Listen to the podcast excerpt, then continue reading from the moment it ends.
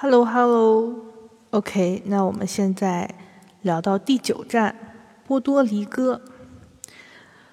不知道是不是所有人都跟我一样哦，在走出校园开始自己第一份工作的时候，有一段时间是报复性消费，因为既是经自己个人独立的第一步，也是经济自由的一步，不用再找父母要钱了。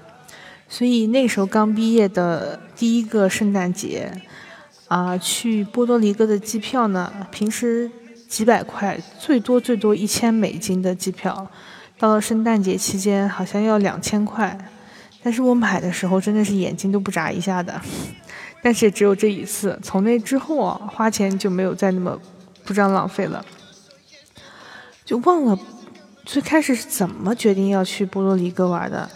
因为本来我们凑了四个人，老师夫妇我还有轩神，后来轩神呢，因为临时接到 uncle，毕竟是大亚马嘛，所以他又取消了行程。最后就是我跟老师 Zoe 夫妇一路，他们还是挺照顾我，不过 还是吃了一路狗粮啊。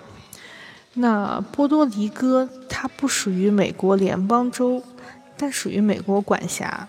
所以从美国境内飞过去呢，属于 domestic 国内航班，带个驾照就行了，都不用带护照。当时还特别嘚瑟发了个定位，定位呢是美国本土外小岛。啊，时间过去还挺久了，一五年圣诞节去的，具体攻略记不太清，就挑一些印象深刻的景点聊一聊吧。那第一个就是圣胡安市。它是波多黎各的首府，是最著名的是圣胡安老城，老城的那种石板路街道，两侧的小房子花花绿绿，很有西班牙那种风情。不过虽然我还没有去过西班牙，但是这种西班牙殖民地的啊这些建筑风格都还挺像的。海边有一个国家历史遗迹旧址，它像是一个大草原，有一片。炮台为了当时抵御当时的欧洲侵略者，从炮台看过去海景非常美，一大片绿色的草坪，哦，天蓝蓝，海蓝蓝。就是我在走草坪的时候，可能是不小心踩到了某种蚂蚁窝，就脚踝被咬了一圈，奇痒无比。一个月之后才渐渐好转。老城附近呢，有一个特别著名的朗姆酒酿造厂。就是 Bacardi Rum Distillery，就是那个蝙蝠标志的朗姆酒。然后游客可以参加一个 tour，多少钱我给忘了，二十美金、三十美金。然后会送一杯鸡尾酒，我记得当时有选的是 Long Long Beach Island 和 Tropical Sunrise。我喝的是 Tropical Sunrise，其他两位是 Long Beach Island，就因为太好喝。老师同学喝后来喝多了就醉了，就是那个 tour 走了一半，他们俩就看不见了。然后整个行程呢，也就是介绍历史，然后还有一些酿酒的过程。当时还计划去一个叫 Cueva Vatana 看 Window Cave。嗯，我在图片上看的是呃一个一个山洞，然后洞外面是能看到海。但是等我们开到那儿，发现人家因为圣诞假期就关闭了，然后我们就回来了呗。回程的时候随便就在 Google Map 搜了一个靠海的地方去看看走走嘛，就是非常度假的感觉。然后又在 Yelp 上随便搜了一家餐馆，真的就是很随便哦。然后去了之后发现人家都没有英文菜单，全是西班牙语。好在呢，服务员会说英语，就给我们推荐了一些菜。当地那些食材，尤其是海鲜，其实都很好。就是当地人除了炸跟烤，就不会别的做法了。然后当地还有一个叫 El Yun Queen，我不知道我发音对不对，我已经不记得应该怎么读了。是个热带雨林，就是我们在从 V 岛回主岛的途中去的。它是一个天然氧吧，就可惜我们去的时候下大雨。他俩都没带雨衣，让我一个人进去，我就进去随便绕了一圈就回了，不敢走太远。下来，下面再介绍一个 V 岛 v i e c u s 中文翻译过来就别克斯岛。别克斯这个词我本来也不会读啊，因为当时我一个同事，他应该是个会计吧，他是呃不知道是墨西哥人还是中南美人，反正他会说西班牙语啊。他前段时间才去过波多黎各，所以他跟我说叫 Vieques Island。哦，我才知道这个词原来是这么读。我们就简它简称它为 V 岛了。它有个最著名的荧光海滩。我们当时的住宿是在 Booking 上面订的，都是民宿，就当地人自己的空房拿出来运营。然后我们住那个民宿没有空调，只有电扇。然后男房主呢，他是本地人，他不会说英语。女房主呢是加拿大人，但是不怎么负责民民宿的运营。不过好在他们也是当地人，帮我们预约了当地的荧光海和浮潜。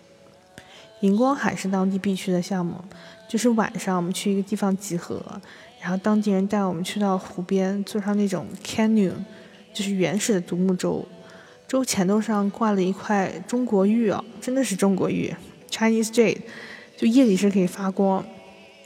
其实他们也挺聪明的，尤其是夜晚越黑的时候，这个玉就越亮，所以。带队的人就可以知道每个船的位置，我们就跟着划划到湖中央，每划一下就能看到水里面那些浮游生物随着划桨的扰动而发光。当然你是看不到浮游生物的。我后来查了一下，湖面发光是因为里面的浮游生物在受到外界的干扰之后发光的一种自卫行为。这种非植物、非动物的单细胞生物叫鞭毛藻，哎，这都是我知乎还是百度上搜来的。它们白天会储存能量，到晚上发光。这种自卫行为，你也可以理理解像那个含羞草，你碰它自己叶子收缩一样。也是因为就是这这块地方它入海口非常小，所以这些微生物可以聚集起来。其实除了水下的光亮，还有头顶星空的光亮，因为周围没有光污染，头顶的星空看得非常清楚。赤道附近的星空也是让人很难忘。不过呢，因为全球变暖和环境污染问题，据说 V 岛上的荧光海面积是越来越少了。然后欣赏完了这一圈，向导喊我们往回走。我们三个人是划了一个船，然后我跟老师一头一尾，非常不默契的划桨，所以我们的 canoe 一直在打圈圈，然后我俩一直在吵吵吵吵，别的舟上的人实在看不下去了，踹了我们一脚，在最终打，最终才能回到岸边。这里插个题外话，因为老师跟我是高中同学，我俩都南京人，我们吵的时候是用南京话吵的，就是。真的很吵，然后周围人又听不懂，实在是忍无可忍，就可能把我们踹回去了。然后浮潜团呢是一个清晨的团，就当地人开车带我们到那个码头，就给了很简单的救生衣和带呼吸管的游泳镜。一开始呢离岸边很近，感觉不是很深，慢慢游慢慢游就离岸边越来越远，深度也越来越大，但是看到的鱼也很多。还看到一个小水母，粉粉的、小小的，很透明的那种。当然要离它远一点，大大概率它是有毒的。向导基本上都是土著，他说带我们去找海龟，真的找到了。不过看了几眼他就跑了，比我那时候家里养那两个小巴西龟那是大了很多的。然后那天也有很多老外，他们背着罐子去潜水。我相信那个地方潜水也是很美的。所以从那之后啊，我便爱上了浮潜。当然，浮潜对海域要求很高的，并不是什么地方浮潜都能看到海龟哦。